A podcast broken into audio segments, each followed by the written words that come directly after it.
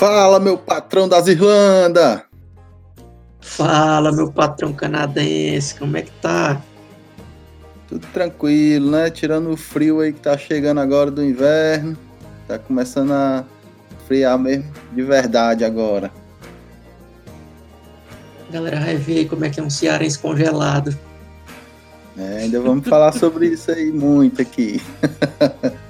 É. é e aí, galera, é, vamos dar só um panorama geral onde é que a gente se encontra agora, né? É, no episódio passado a gente falou sobre desde que a gente se conheceu, é, tudo que aconteceu aí que, que acabou culminando no fato de a gente querer sair do país e de. E, o, o caminho todo que a gente percorreu, né? Basicamente para chegar nesse momento de, de querer sair do país. E aí, eu acho que hoje a gente vai. É, vai ser bom a gente comentar o, o momento em que a gente fez a aplicação, de fato, do visto para sair do país. E o que é que aconteceu depois disso aí? Que a gente fez a aplicação até o, o desenrolar das coisas para mim chegar no Canadá e o Felipe chegar na Irlanda. É, vamos começar a partir desse momento. Em, no momento em que a gente saiu do, do eu quero sair do país para o momento em que a gente passou para dos que fizeram alguma coisa para isso, né? A gente saiu do grupo dos que só falam que querem para o grupo do que já de fato fez alguma coisa e estava esperando o resultado, né, Felipe? Exatamente. Eu posso dizer para a galera aí é que aperte o cinto que hoje a galera vai viajar. Hoje vocês podem hoje a galera aí pode escolher para onde é que quer ir, se quer vir para Irlanda ou se quer ir para o Canadá, porque hoje a gente vai chegar lá. Nós vamos chegar de fato lá mesmo. Mas é isso, é exatamente como tu, como tu falou, né? Acho que na, no nosso último episódio a gente terminou exatamente falando sobre isso, né? Aquele sentimento da, que a gente teve quando a gente estava saindo do grupo dos que sonhavam, dos que queriam e que não chegavam a fazer nada assim palpável, né, para alcançar esse sonho de morar fora. E daí a gente aplicou para o visto, aí a gente estava saindo desse grupo e entrando no outro grupo, que já era o grupo da, dos que já estavam fazendo alguma coisa, que no nosso caso, então, a gente estava esperando já o resultado. Né? Então, era, não era palpável, mas já era concreto. Se é que eu posso dizer assim, entendeu? É, a gente já tinha dado um passo realmente de verdade, né? Isso. A gente tinha isso. dado a cara a tapa lá, esperando. Exatamente. E acho que a gente pode começar falando sobre a ansiedade que foi, né? Que acho que, que quem, quem já passou por esse processo e quem hoje mora fora ou já fez isso, é, lembra, deve lembrar com certeza os dias que antecederam a, a, a, ter algum tipo de resultado, né? Porque é uma ansiedade gigantesca, por mais que você seja controlado, você não consegue, porque eu, por exemplo, a gente ficava olhando todo dia praticamente o site da imigração, ver se tinha alguma coisa diferente, mesmo uhum. sabendo que ainda estava num prazo que, que ia demorar.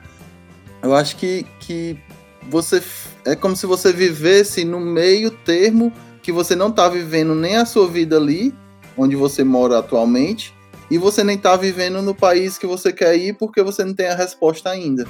Então é complicado, você fica ansioso porque você não, é muita coisa que você tem que viver naquele momento que você está ali agora, você não consegue viver porque você está pensando aonde você quer chegar e você não pode ir para lá ainda porque não tem resultado. Então é, é, complicadíssimo essa, essa parte aí, né? Eu acho que o que tu mencionou agora é muito assim, tu, tu vai falando, eu vou só me lembrando é, de tudo, de tudo, né? Assim, quando a gente estava nessa situação e, e é exatamente isso que tu falou. Eu acho que quando a gente Teve aquela conversa lá com a Gabi, com o Renato, que a gente meio que decidiu de fato que, que a gente queria isso e tal. A nossa vida já entrou exatamente nessa situação que tu fala, que tu, tu mencionou aí. De você já não fazer planos. Não, não tinha plano porque a gente só tinha um plano. Planos que eu digo assim, tipo planos no trabalho, planos, sei lá, pessoais. A gente só estava buscando é, essa aplicação, que era né, a nossa meta até então. E como tu falou, não dava para pensar lá, porque ainda tinha um sim que a gente tinha que receber. Tudo aqui que a gente fazia era voltado para isso. Aí quando a gente aplicou, ficou naquela espera indefinida, que ninguém sabia se ficava, se ia, o que é que fazia, o que é que não fazia. E o site da imigração, eu acho que foi. O site da imigração e o e-mail, eu acho que foi onde a gente ficou por alguns meses, viu? Como tu falou, todo dia a gente. Acho que o botão, o F5 do meu teclado já tava com tempo de sair. Que eu atualizava meu e-mail. é, eu lembro que, que lá a empresa que a gente trabalhava tinha uma. Não era nem a janela, era a parede todinha de vidro. E você à vista, sempre você via os aviões de longe que iam decolando e pousando lá no, no, aeroporto, apesar de não ser tão perto do aeroporto. E aí eu me lembro que eu vi o avião passando aí, Felipe, ali vai ser a gente indo embora, ali é a gente indo embora. Eu Era falava muito isso, mas é, você fica na ansiedade e pelo menos a gente, que nem eu falei na, no episódio passado, a gente tinha no, um ao outro para conversar sobre isso, porque é, a gente a gente até comentou aqui, né, que a gente não falou para todo mundo, ninguém, praticamente quase ninguém sabia que a gente estava aplicando, nem tipo amigos próximos não não sabiam também. Então, assim, é, é pelo menos a gente podia conversar sobre isso, né? É, isso foi muito importante, porque assim, para segurar toda essa ansiedade, é como tu falou, até mesmo as pessoas mais tranquilas, elas ficam numa situação complicada nessa, nessa espera, porque é muito é muito é, sei lá, é, é, difícil até de explicar. Eu me lembro até de uma situação que aconteceu que a minha mãe fez uma viagem, aí nessa viagem ela encontrou uma amiga dela de longa data e que ela não via há muito tempo e tal. E coincidentemente essa mulher tinha casado com um cônsul. Tu lembra disso? Caramba, eu lembro disso. Eu lembro.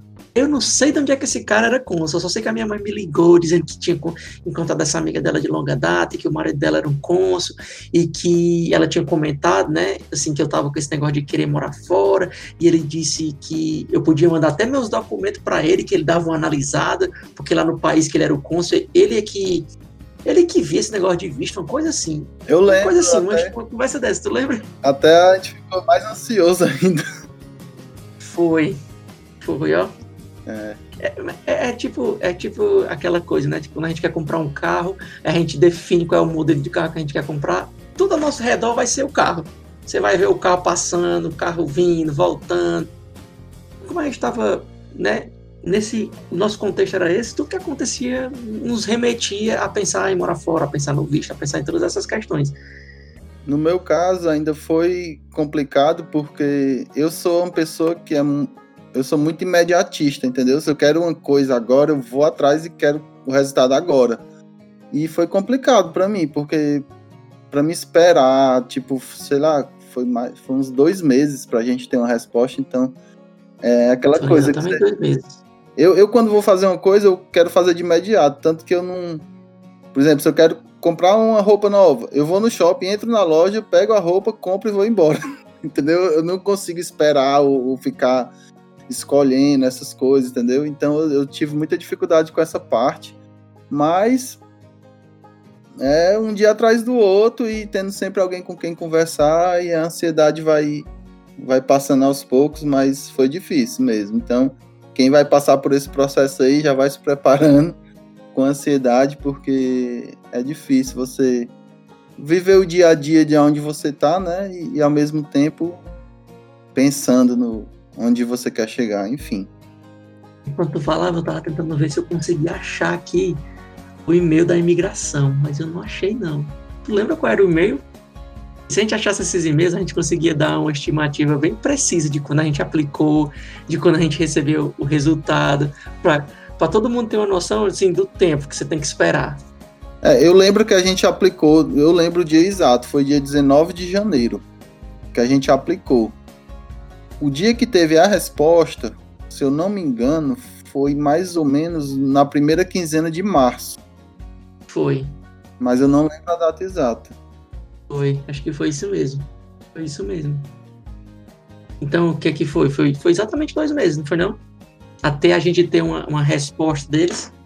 Foram os dois meses. E aí vamos falar agora sobre o resultado. É, vamos logo pular pro resultado que tá todo mundo, deve estar tá todo mundo ansioso. A gente já falou de barra de ansiedade, então tá bom. No, no dia do, do resultado, eu me lembro que eu tava indo almoçar com a Mara no shopping. E aí a gente chegou lá, a gente tinha acabado de estacionar e entrar no shopping. Aí eu recebi uma ligação do Felipe. É, infelizmente foi a, a ligação que eu não queria receber. É, o Felipe tava. Não tava nem triste, nem, nem nada. Ele tava simplesmente sem reação, eu acho, pela, pela voz, pela conversa que a gente teve. Ele tava só assim, atordoado, eu acho. Ele falou, cara, meu visto foi negado. Chega, aquilo gelou assim em mim que eu paralisei na mesmo mesmo segundo eu paralisei e só só escutava aquilo na minha cabeça que foi negado. Aí eu, eu acho que eu falei até não pode, cara, não, sério, eu sei que tu tava brincando, mas tu tava muito atordoado na voz para estar tá brincando. E ao mesmo tempo tu falou, olha o teu, entra no teu aí porque o meu foi negado. Aí eu não consegui reagir de nada, só a gente só desligou, né? Eu tá bom, aí vou olhar, foi. desliguei. E aí eu sentei lá onde eu tava, no Shopping Comara, no corredor lá qualquer. E a gente, cara, para mim conseguir entrar nesse site, me tremendo todo, pensando no que tu tinha acabado de me dizer, e eu digitando lá e tentando digitar a senha para entrar, é, foi, foi bem complicado. E a Mara também naquela expectativa. E, e, aí quando eu entrei lá no nosso, tinha lá um. Eu vi que tinha uma mensagem. Aí na hora que eu entrei, era pedindo os exames médicos. Que aí que quando pede os exames médicos é que, que praticamente já tinha dado certo né, essa primeira análise, que uhum. agora só era a segunda etapa, né? Aí assim, cara, foi um, um mix de alegria extrema, que eu não sei nem descrever, e ao mesmo tempo foi, foi assim, um, por 5 segundos ou 10 segundos foi uma alegria extrema que a gente se abraçou lá no meio do shopping, tipo, pulando e tudo. Mas depois desses 10 segundos veio o Felipe na minha cabeça ao mesmo tempo e, e, e aí a gente ficou para baixo. Então, assim, foi um dia. Foi um dia de extremos, eu acho que eu diria. A gente estava muito feliz, muito feliz mesmo, porque a gente nem, nem conseguia acreditar. A gente leu lá pedindo os exames médicos umas 10 vezes para ter certeza que estavam pedindo mesmo. E depois acho que eu até entrei em contato com o Felipe de novo e Assim, foi, foi um dia muito louco. Muito louco mesmo. Foi. E tu, Felipe, do teu lado, que tu que ligou lá, como foi? Pra, assim, engraçado é que a gente vai conversando essas coisas, né? De que a gente já. Assim, toda a nossa trajetória até aqui e toda a vida que a gente menciona, entra num tópico, eu me lembro de muita coisa, sabe? Assim, eu me lembro de cada detalhe das coisas que se eu fosse comentar todos os detalhes aqui, eu ia ficar falando que só. Mas dessa situação específica, eu não tenho muitas lembranças. Assim, para ser bem sincero, tipo, eu me lembro que eu liguei para ti, eu me lembro que a gente trabalhava lá na empresa e eu saía assim, pra, a gente ficava no, no hall de entrada ali, né, que a gente ficava muito no telefone ali e tal. É, eu me lembro que eu fiz essa ligação, mas de fato eu fiquei tão assim. É difícil até de explicar, porque não era frustração, não era é, não, é, não era um sentimento de decepção, entendeu? Era uma situação, era como se fosse um sentimento novo que eu nunca tinha sentido, né?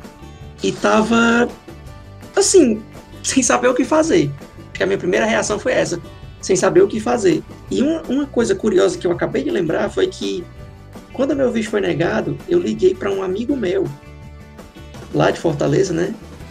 E eu não sei se eu comentei com ele, né, que o meu visto tinha sido negado, eu acho que não, mas eu foi como se eu tivesse ligado para ele para falar sobre a Irlanda nessa, nesse dia. Porque ele já tinha feito o intercâmbio lá, e eu me lembro que alguns dias antes de, de ter recebido o meu visto, eu encontrei ele quando a gente estava indo almoçar.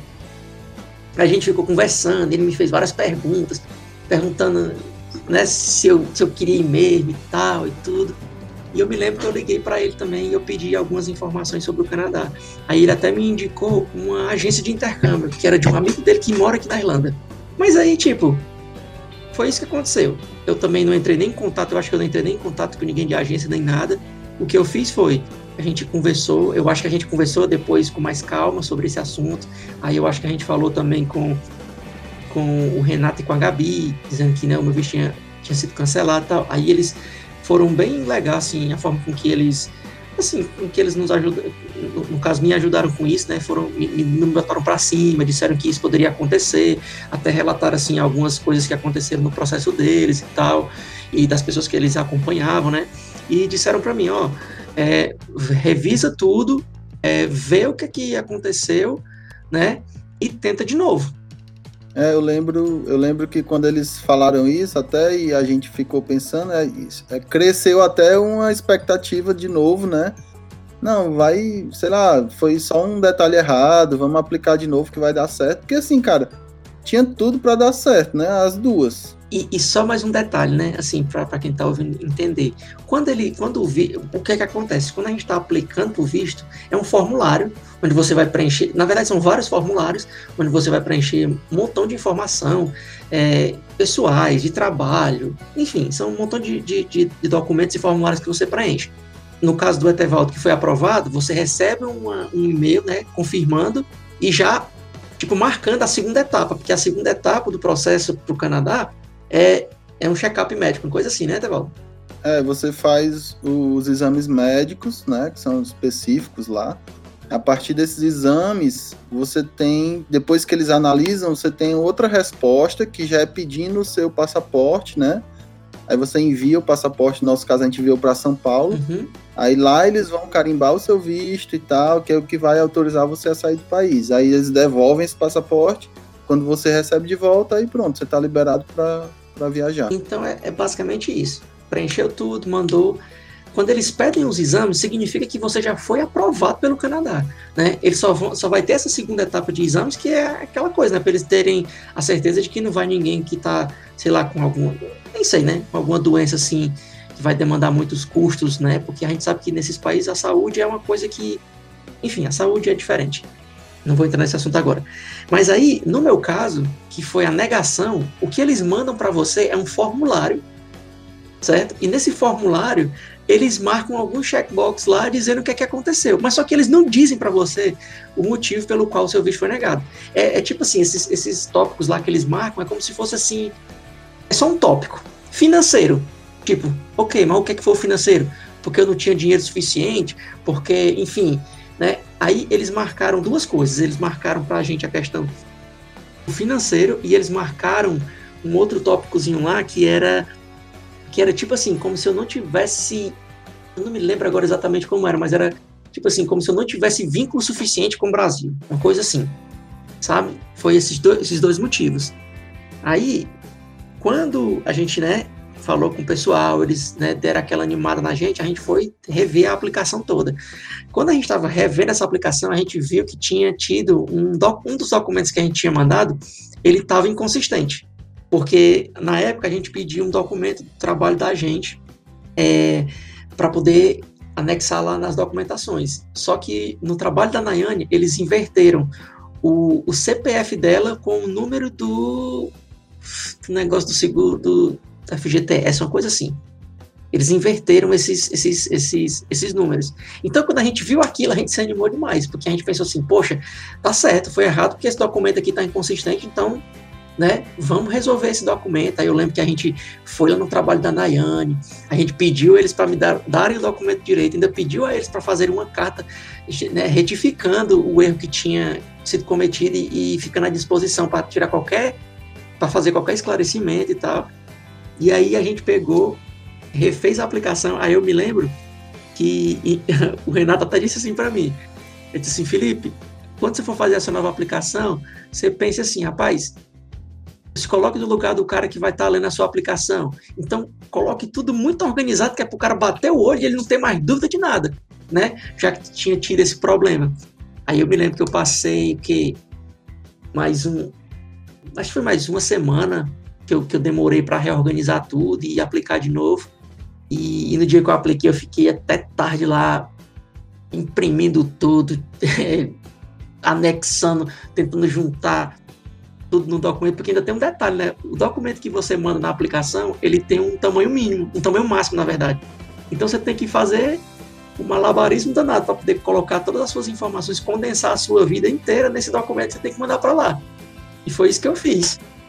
Esse, esse documento financeiro, é, ele é bem, bem, bem complicado, porque você tem que organizar ele bem organizado. Você só pode, se não me engano, são 4 megas o tamanho, em formato de PDF. É, uma coisa então, assim. você tem que pegar para a prova financeira que a gente usou, por exemplo, a gente usou os extratos bancários dos três últimos meses, tanto meu como da Mara, uhum. é, o FGTS, né? O saldo que tinha lá no FGTS. A gente usou tudo que podia usar. Só um parênteses até, antes de continuar. Isso já é uma dica para quem quer aplicar, que às vezes o cara olha e acha que não tem dinheiro nenhum, mas a gente pode usar o nosso FGTS como comprovação financeira, porque é um dinheiro que é nosso, né? Só que a gente não tem acesso a ele imediato, mas é um dinheiro que é nosso, então ele pode entrar como uma, uma prova financeira sua, por exemplo, no caso de uma aplicação para um visto que seja, entendeu? É, no caso a gente usou tudo que a gente poderia usar extratos bancários, FGTS, limite de cartão de crédito, né? Coloca lá o, a informação.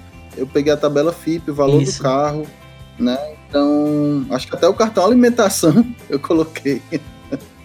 Enfim, é tudo que podia gerar dizendo que eu tinha esse valor, né? Isso. Eu, eu coloquei. Então, assim, o difícil é você deixar isso organizado, que sejam coisas simples da pessoa visualizar e ver os valores e ao mesmo tempo condensado em 4 megas, né, organizado. Então essa parte é, meio, é um pouco difícil de fazer, mas é possível. E, e, eu é que nem a gente conversava e o Renato também já tinha falado. Eu tô, eu sou o cara da imigração. Eu tô lá analisando as aplicações. Eu analiso não sei quantas aplicações por dia.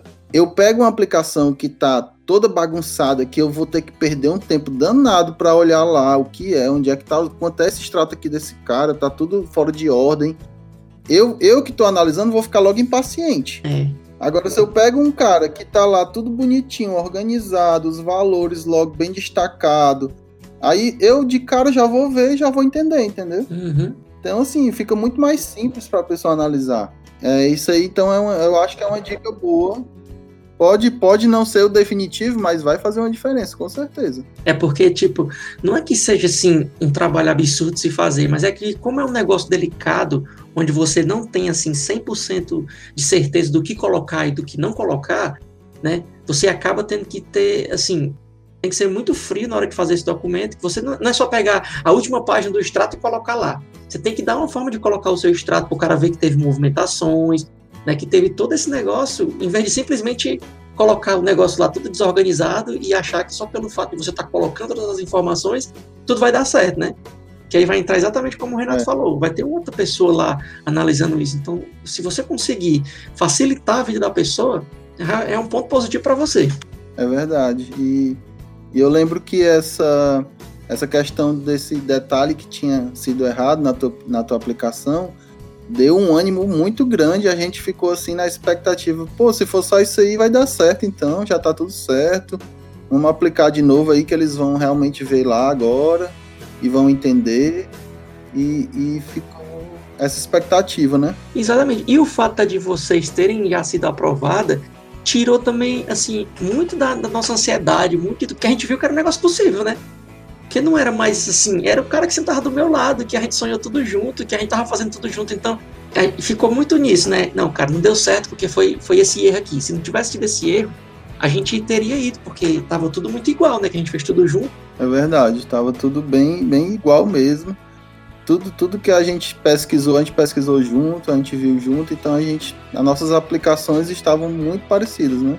Era. Até a carta de intenção também, né, que a gente fez. Eu já ia mencionar ela. Essa carta também foi, foi, foi, foi legal fazer ela, porque para quem está ouvindo, junto dos documentos lá que, ele, que eles pedem, né, lá para você aplicar para um visto e, e, só mais um, um, detalhe, né? Esse visto que a gente está falando tanto é um visto específico lá. O Canadá tem uma série lá de outros vistos que você pode aplicar e cada visto vai ter é, sua, que, os documentos que eles pedem e, como o Etevaldo falou nos outros podcasts, né? A gente não está aqui para dizer o que você tem que fazer ou o que você não tem que fazer, porque a gente não é, é a gente trabalha com imigração, a gente só está contando a nossa experiência. E, e, continuando aqui falando do, da aplicação para o Canadá, um dos documentos que eles pediam lá era a carta de intenção, não era? Acho que era assim. Intention letter, uma coisa assim. Aí a gente tinha que se virar nos 30 para escrever uma carta em inglês, contando por que, que a gente queria ir para o Canadá, o que que a gente, né? Por que, que o Canadá tinha que aceitar a gente e tal. Essa carta também deu trabalho para fazer, viu, Atevaldo? Era, a gente tinha que é porque, é porque, assim, como não existe uma entrevista, né, nesse tipo de visto que a gente aplicou, que era tudo feito online, você preenchia os formulários e mandava e eles analisavam. Então, é, eu acho que essa, essa carta aí é uma forma como se fosse de você ser entrevistado por eles, de você poder expressar o que é que você quer ou quais são os seus objetivos, seus planos. E foi bem difícil mesmo, porque a gente tinha que demonstrar na carta que a gente queria ir para o Canadá para poder a nossa esposa estudar, né? Uhum. E, e, a gente acompanhar ela e explicar o porquê que a gente escolheu o Canadá, explicar quais eram nossos objetivos após o, o, o, estudo lá no Canadá, né? Então, é, porque assim, esse visto que a gente tirou é o de estudo, no caso da minha esposa, né? Da Mara e da Nayane, que elas iam para estudar, e a gente, como é marido e cônjuge, a gente ia para acompanhar elas e poder trabalhar com visto de trabalho. E aí, é, quando a gente vai aplicar o visto, a gente tem que colocar, ela tem que colocar uma carta de intenção e eu tenho que colocar minha carta de intenção. Então, na carta dela, ela vai falar o porquê que ela vai fazer faculdade lá, porquê que ela escolheu o Canadá, o que, qual é o objetivo dela fazendo uma faculdade no Canadá. E eu coloco na minha carta é, qual é o meu objetivo de acompanhar ela lá no Canadá, o que é que eu vou fazer nesse meio tempo, entendeu? É, é, é um, é, você vai descrever tudo que você tem, que, que você pode oferecer, ou não, não é oferecer o caso, é a sua intenção de ir lá, né, Felipe? É, é, é tipo, não sei se eu expliquei não, direito, explicou, mas... Explicou direitinho, que você tem que botar quais são as suas intenções ali com, com o Canadá. Por que, que você está aplicando para o visto? O que é que isso aqui vai... Essa experiência vai, vai, é, tipo, vai significar na sua vida? E, e também, né, ainda tinha que fazer assim, como é que você ia usar essa experiência que você ia adquirir com essa experiência no Canadá? Mais ou menos assim. É porque é importante dizer que nessa carta você não pode dizer que você vai morar no Canadá. É. Você tem que deixar claro que você quer voltar, né? Se fosse um visto para você morar, você estaria aplicando para um permanente, né? Isso. Então, esse visto, é, você tem que demonstrar na carta, pelo menos é o que eu, que eu fiz, é que você tem que demonstrar que você quer ir no Canadá estudar, vivenciar a cultura e tudo, mas que você vai voltar para o Brasil e vai aplicar o que você aprendeu lá no Brasil. Exatamente. Então, foi o que a gente deixou bem claro na carta de intenção, né? Isso. E também o vínculo com o Brasil, que era importante a gente demonstrar na carta, né? No meu caso eu tenho eu tinha e tenho um vínculo fortíssimo, que é o meu filho, Guilherme, né? Que ele está no Brasil, então isso aí foi acho bem importante também mencionar na carta que eu tenho um filho no Brasil, que eu ia para o Canadá. Mas enfim, é claro que a gente tem a intenção de vir estudar, continuar, tirar um permanente. Essa é a intenção principal. Mas na carta, para você conseguir esse visto, você não demonstra que você vai para morar, você demonstra que você vai para estudar, né, e voltar para o Brasil. E até quem tá, assim, né, quem, quem nunca teve a oportunidade de sair do Brasil, é, de, sei lá, de, de viver uma, uma experiência assim fora, é, você ainda não tem esse, esse, essa coisa de que você quer ficar a todo custo, né, você quer isso. Você tem, assim, um sonho, mas que pode ser que esse sonho não signifique nada assim quando você chegar no país, que você pode chegar lá e não é nada aquilo que você sonhou, você se decepciona e tem gente que sonha em voltar. Então acho que até faz sentido essa carta você né, só expressar que você está querendo ir, que você está querendo é, obter experiências novas e que você vai voltar. Mesmo que você já, já vá sabendo que não quer voltar. É, porque assim, realmente é que nem tu falou, muda mesmo. Tem pessoa que chega e que realmente não se adapta, não gosta, né? Quer voltar e tudo mais. Mas, mas é, eu acho que é isso mesmo. É só não deixar fixo lá a ideia de que você vai morar, porque é. realmente você não vai poder morar, né? Você, uhum. A gente tem um visto aqui, mas a gente não pode morar aqui ainda. Só quando a gente conseguir um visto permanente. Uhum. Embora esse visto que a gente tá e que a gente está vivendo aqui é um visto que é um caminho para o permanente, né? É, e, e isso também, já que você tocou nesse assunto, no final das contas, né, a gente comentou nos outros episódios que teve tua experiência lá no, nos Estados Unidos e tudo, e, e depois apareceu o Canadá, e uma das coisas legais e que também nos, se nos fez querer muito o Canadá é que o Canadá é um dos países que ele tem programas para casais que são super interessantes e que lhe dão é, a chance de, uma vez você lá, fazendo o processo de de residente temporário, que é esse é o tipo de visto que o Eteval tem hoje, ele é um residente temporário do Canadá. Você, depois disso, depois de passar por essa residência temporária, você tem algumas possibilidades de, de aplicar e se tornar um residente permanente.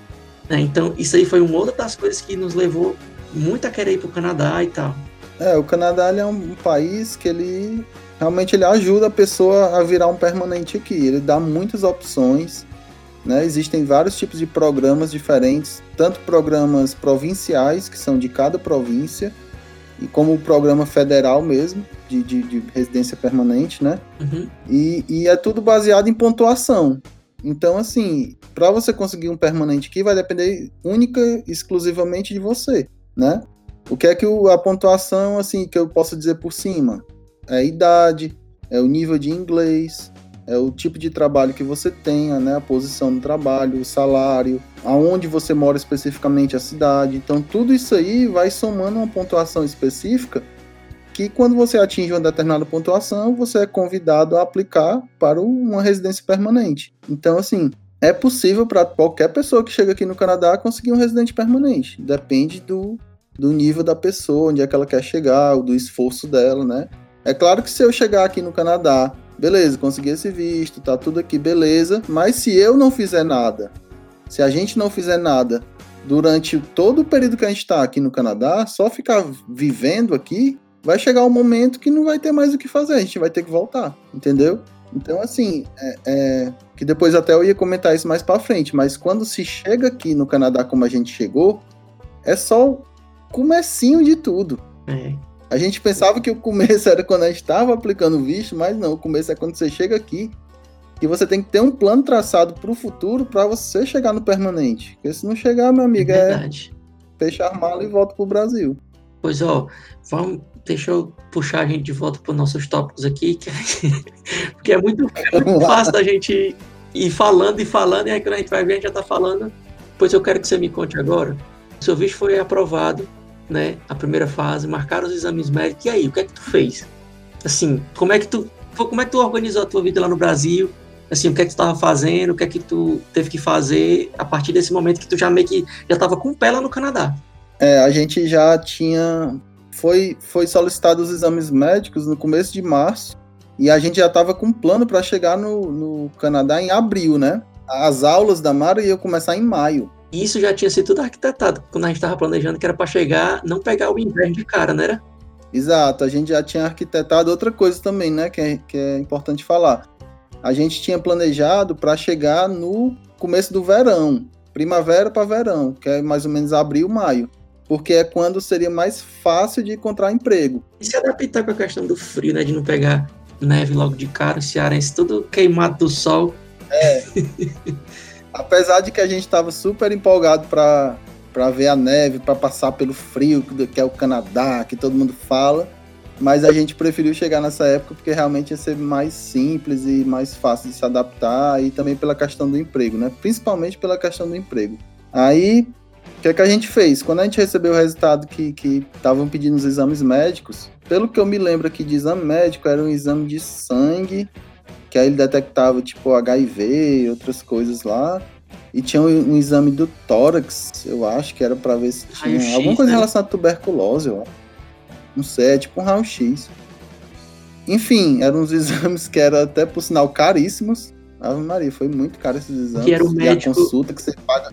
É, era um médico específico do Canadá, uma coisa assim, né?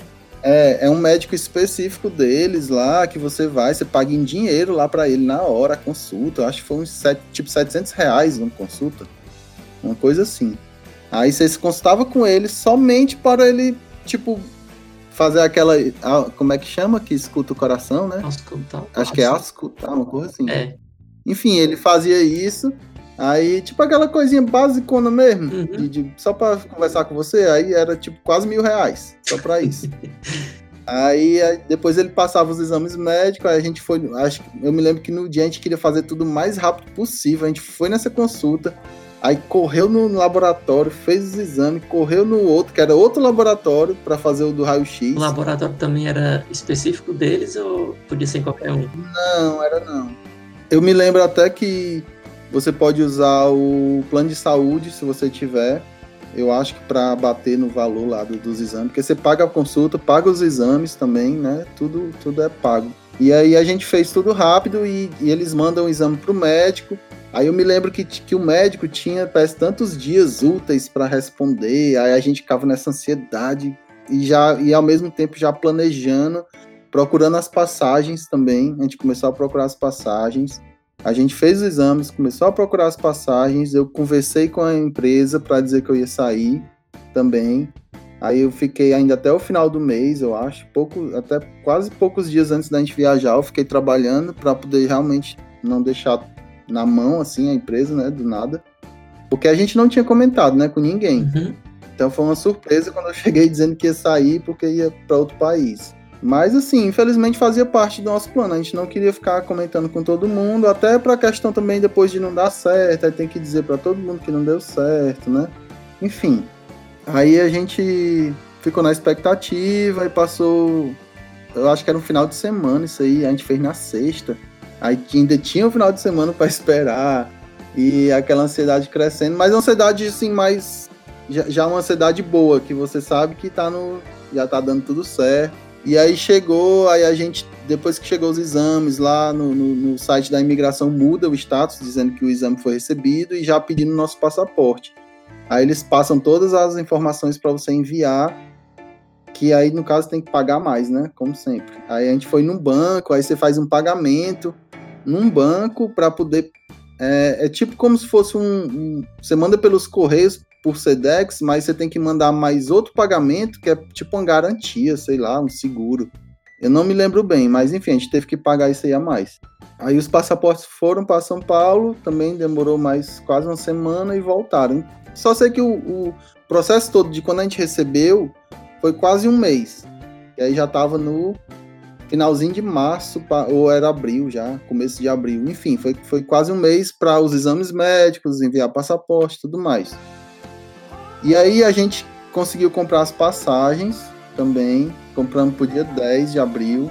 Acho que a gente comprou primeiro as passagens enquanto o passaporte ainda estava em São Paulo. Então a gente ficou naquela expectativa. O passaporte tem que chegar antes da viagem, não é possível. Uhum.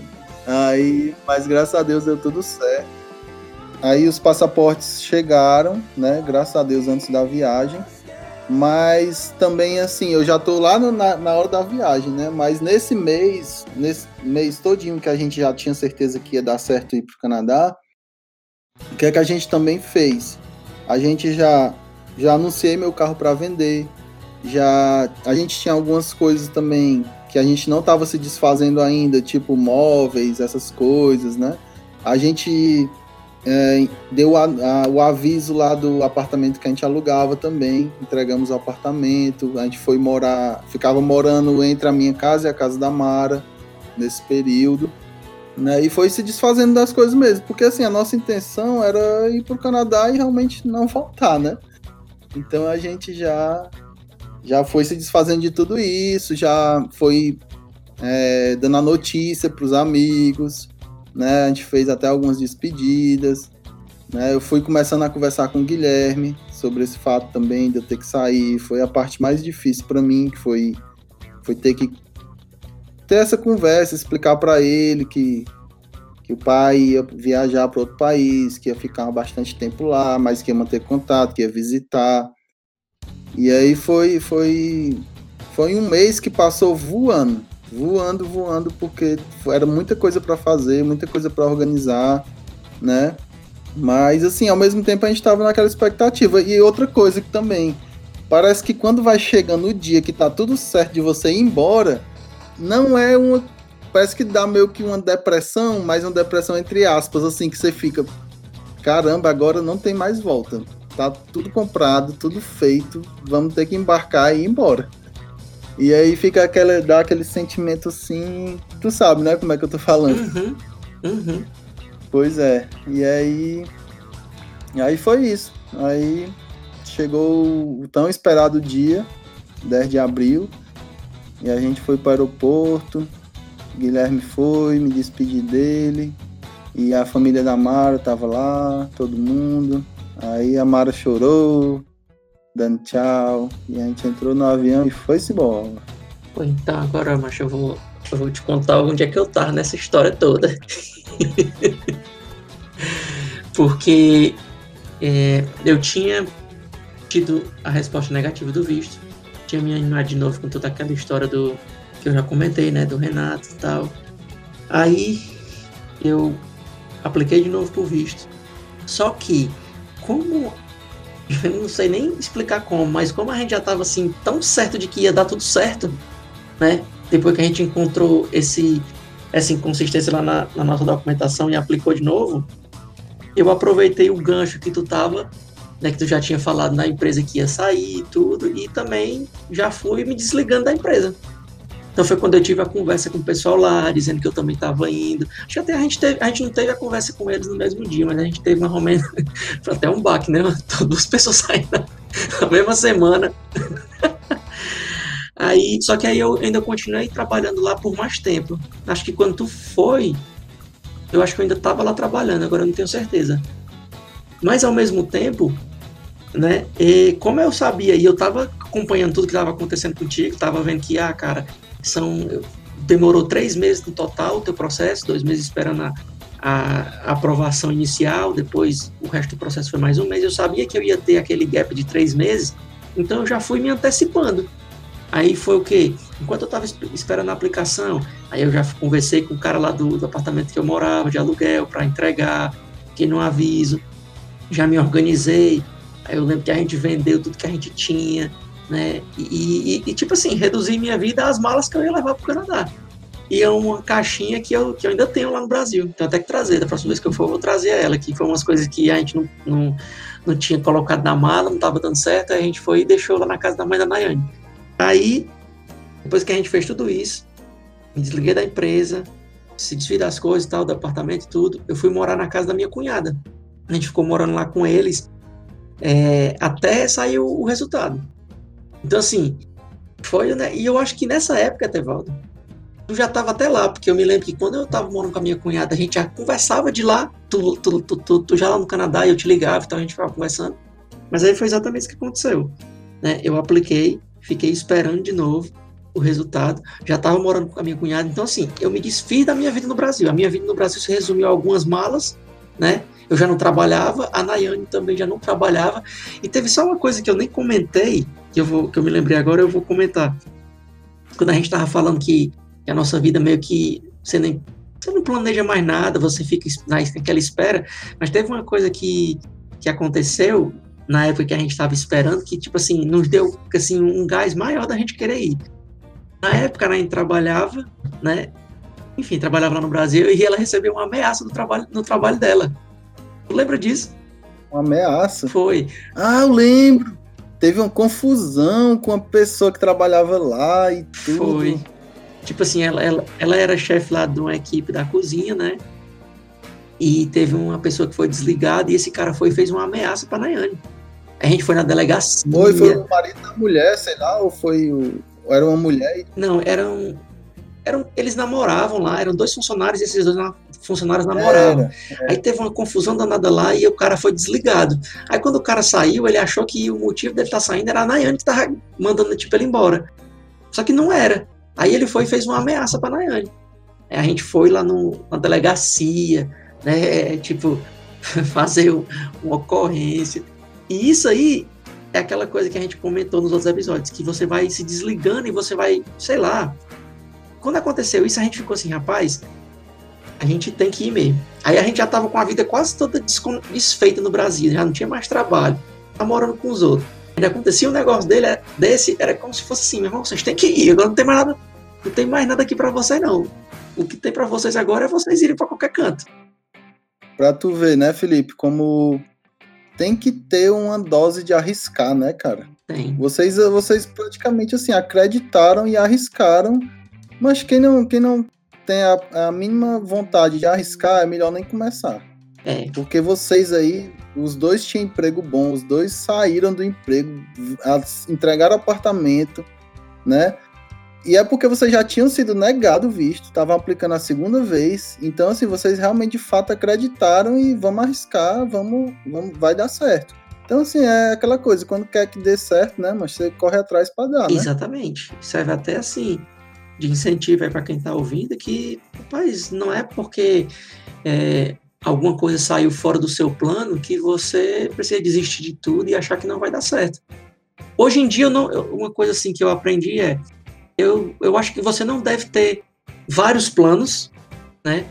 Mas você, você pode sim ter um plano fazer tudo aquilo ali no seu plano e ter um plano B.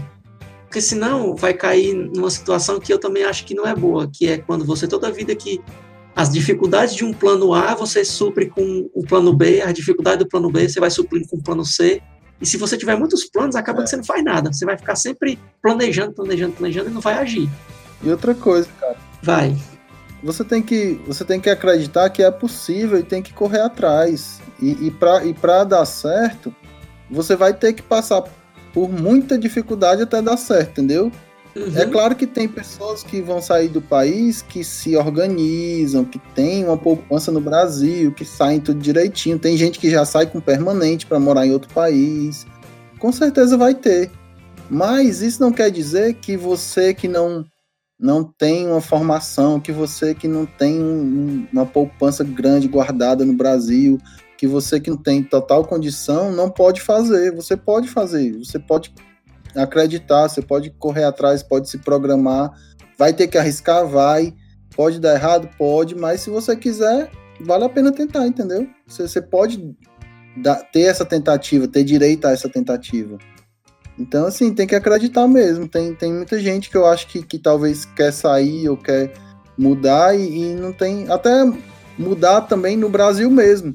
Tipo, quero mudar de emprego, quero deixar de fazer isso, fazer outra coisa da minha vida. Então, assim, sempre acredita, cara, sempre acredita. Sabe por quê? Porque a vida passa muito rápido.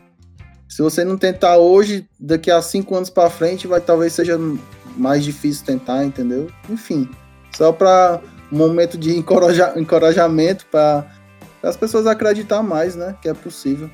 E só pegando um gancho que nesse que tu tá falando aí, é, uma das coisas que a gente sempre pensava muito e que eu sempre conversava muito com a Nayane, quando a gente ficava, né, nossas conversas assim, sonhando e planejando as coisas, pensando, imaginando como é que as coisas iriam acontecer, uma das coisas que a gente tinha muita certeza, a gente tinha dúvida sobre tudo, tudo era incerto, né? Se ia, o que, é que ia acontecer, tudo era muito incerto, mas uma coisa que a gente tinha muito certeza, que a gente tinha muita certeza e que a gente estava muito em sintonia, era que a gente não queria viver a nossa vida é, pensando como teria sido se a gente tivesse ido.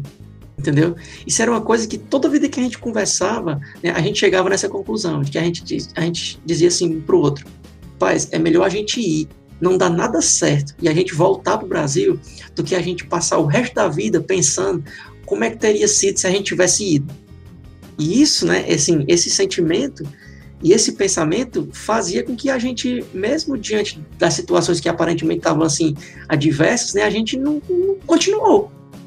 Só teve que dar uma mudada ali na rota, né, na época que a gente estava fazendo a segunda aplicação, perdeu mais ou menos o contato, não o contato de ter contato em si com vocês, mas que, que vocês já estavam indo, né? Então a gente teria que ir depois, a gente ia ter que ia, ia ter que viver muita coisa sozinho, né? Aí uhum. eu lembro que eu tinha feito a segunda aplicação, tudo bonitinho, revisei, mandei, é, tinha me desfeito da vida, estava lá na minha cunhada e esperando, né? a resposta à segunda aplicação.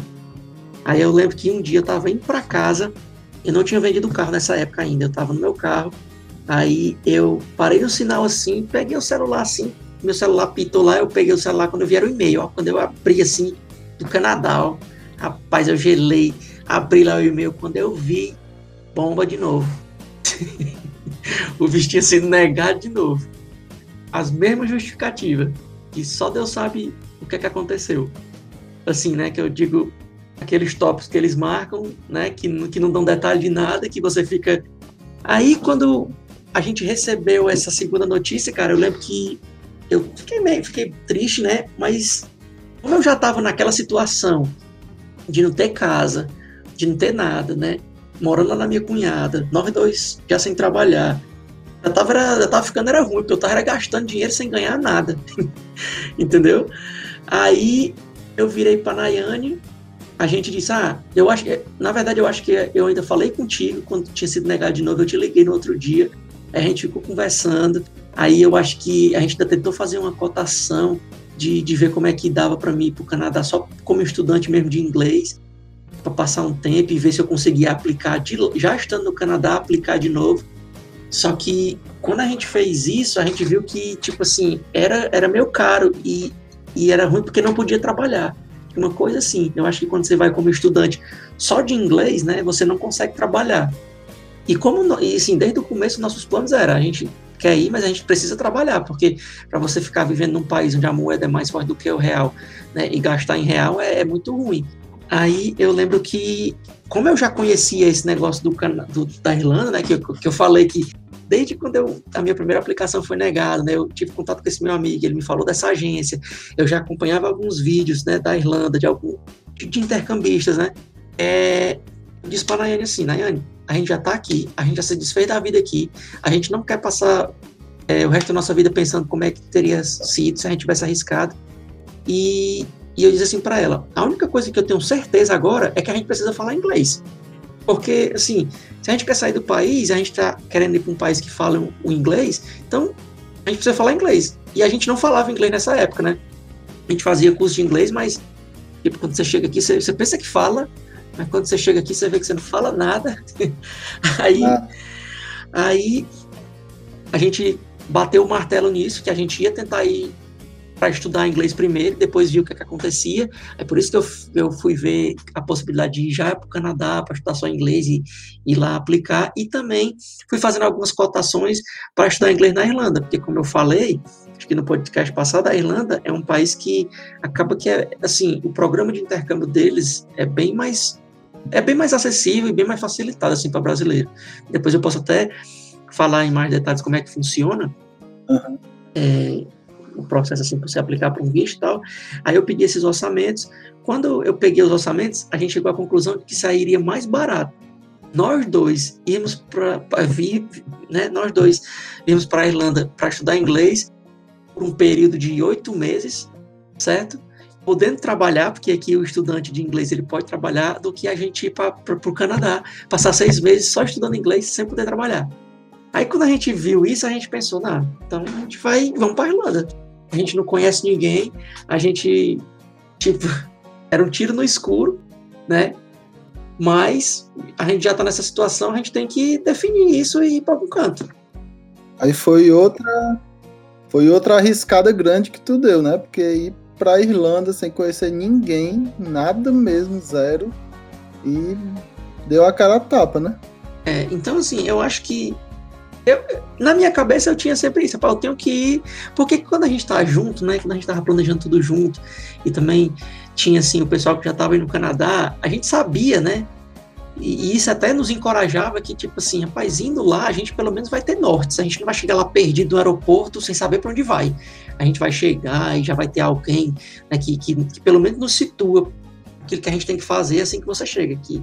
A gente, hoje a gente sabe né, que quando você chega no local a primeira vez é tudo muito estranho, você não sabe até as coisas simples, você não sabe como é que faz, porque é outra língua, né? Uma cultura completamente diferente. É tudo, tudo é, você desbrava tudo, né?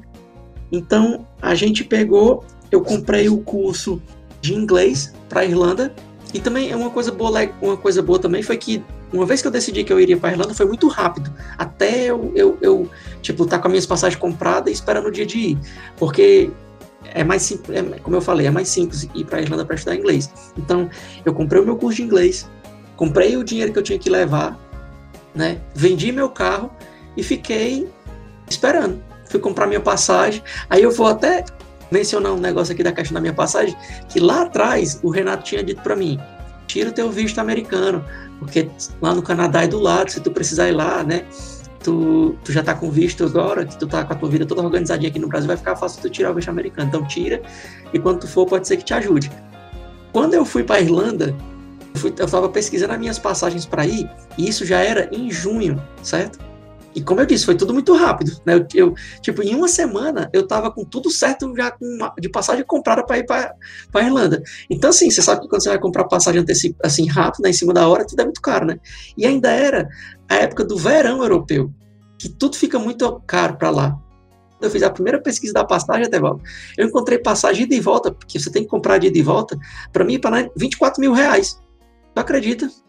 24 mil 24 reais. 24 mil reais passagem de ida e volta, porque eu tava comprando em cima da hora. Aí eu disse, Daiane, a gente comprou tudo, mas não vai conseguir. Caramba, tava esse preço quando tu tava pesquisando? Tava esse preço, eu encontrei passagem de 24 mil, encontrei passagem de, de 12 mil, aí eu fiquei até, eu lembro que eu fiquei até um pouco assim desanimado, sabe? E estava pensando em comprar com o pessoal da agência, porque o pessoal da agência que eu fechei o intercâmbio, eles também tinham um programa de, vi, de, de, de passagens lá e tal, e eu estava quase é, comprando com eles. Aí teve um dia de madrugada, eu disse assim, rapaz, vou dar uma olhada nessas passagens aqui, e eu vou fazer o seguinte, eu vou ver agora ainda pelos Estados Unidos mesmo. Mas quando eu botei, abri o site da American Airlines, quando eu coloquei lá a passagem de ida e volta, eu lembro o preço até hoje, R$ 6.400. Mentira, mano. Ida e volta, R$ 6.400, duas pessoas. Só que aí eu ia pelos Estados Unidos. Aí, aí é que eu, que eu falo que foi importante tirar do visto americano, porque aí eu pude fazer a escala nos Estados Unidos. Porque se você não tem visto, você não consegue nem fazer uma escala lá. É verdade. Aí foi essa a história, até eu, eu tá com tudo pronto, comprei. Aí teve mais um detalhezinho que aconteceu que foi quando eu comprei o curso de inglês, eu comprei, paguei tudo direitinho e tal. E eu comprei para estudar numa escola X, que foi a escola que eu estudei aqui, e eu tinha comprado o curso no período da manhã, em Dublin, que eu estava planejando, até então eu achava que eu ia morar em Dublin, né, que é, que é a capital aqui da Irlanda. Só que o que aconteceu foi, uma semana depois que eu já tinha comprado tudo, já tinha pagado tudo, mandado todos os documentos lá pro pessoal da agência, eu recebi uma ligação dele dizendo assim, olha, é, a gente cometeu um erro aqui no valor da, da escola que você comprou, do curso de inglês que você comprou, e para que você continue estudando na mesma escola, no período da manhã, você vai ter que pagar mais uma diferença de 7 mil reais. Puta que pariu. Aí eu lembro que eu, que eu fiquei assim, eu fiquei assim, rapaz, eu não acredito nisso. Aí o cara da agência pegou e me deu essas opções. Ele disse: ou você paga os 7 mil reais de diferença, né, a mais, ou então a gente lhe devolve o dinheiro integral do seu, do seu do que você já pagou pra gente, né? Aí eu olhei para ele assim, rapaz, eu não quero nenhuma nem outra. Eu quero ir, eu quero estudar na escola, eu quero. Eu disse desse jeito pro cara, né? Porque assim, eu já tava, não tinha mais. Eu já tinha vendido carro, já tinha pra passar, eu não tinha mais como eu dizer que eu não iria, entendeu? Aí eu peguei, ele pegou e disse assim para mim: pois vamos fazer o seguinte, eu vou ter uma reunião com a escola, né? E eu vou mencionar o seu caso e vou ver se a escola pode ajudar a gente de alguma forma, porque o cara tinha dito para mim que aí que assim, eles tinham cometido erro, eles estavam pedindo desculpa e tudo, mas eles não tinham condição de arcar com essa despesa. Então, por isso que eles estavam aceitando me devolver o dinheiro integral. Porque quando você compra o curso, você, você desiste, né, você tem que pagar a multa lá de alguns percentuais que você não recebe. Aí, beleza. Quando eu passei o dia na ansiedade nesse dia aí, parecia que eu estava esperando o visto do Canadá da primeira vez. Aí, quando foi, acho que no outro dia, o cara da agência me ligou. Aí ele disse assim para mim: ele disse assim, olha, é, eu tive a reunião lá com o pessoal da escola e a escola disse que a única coisa que eles podem fazer por vocês é o seguinte: em vez de vocês irem para Dublin para estudar lá, eles conseguem manter o valor que vocês já pagaram, tudo direitinho, mas vocês vão ter que estudar de manhã em Bray.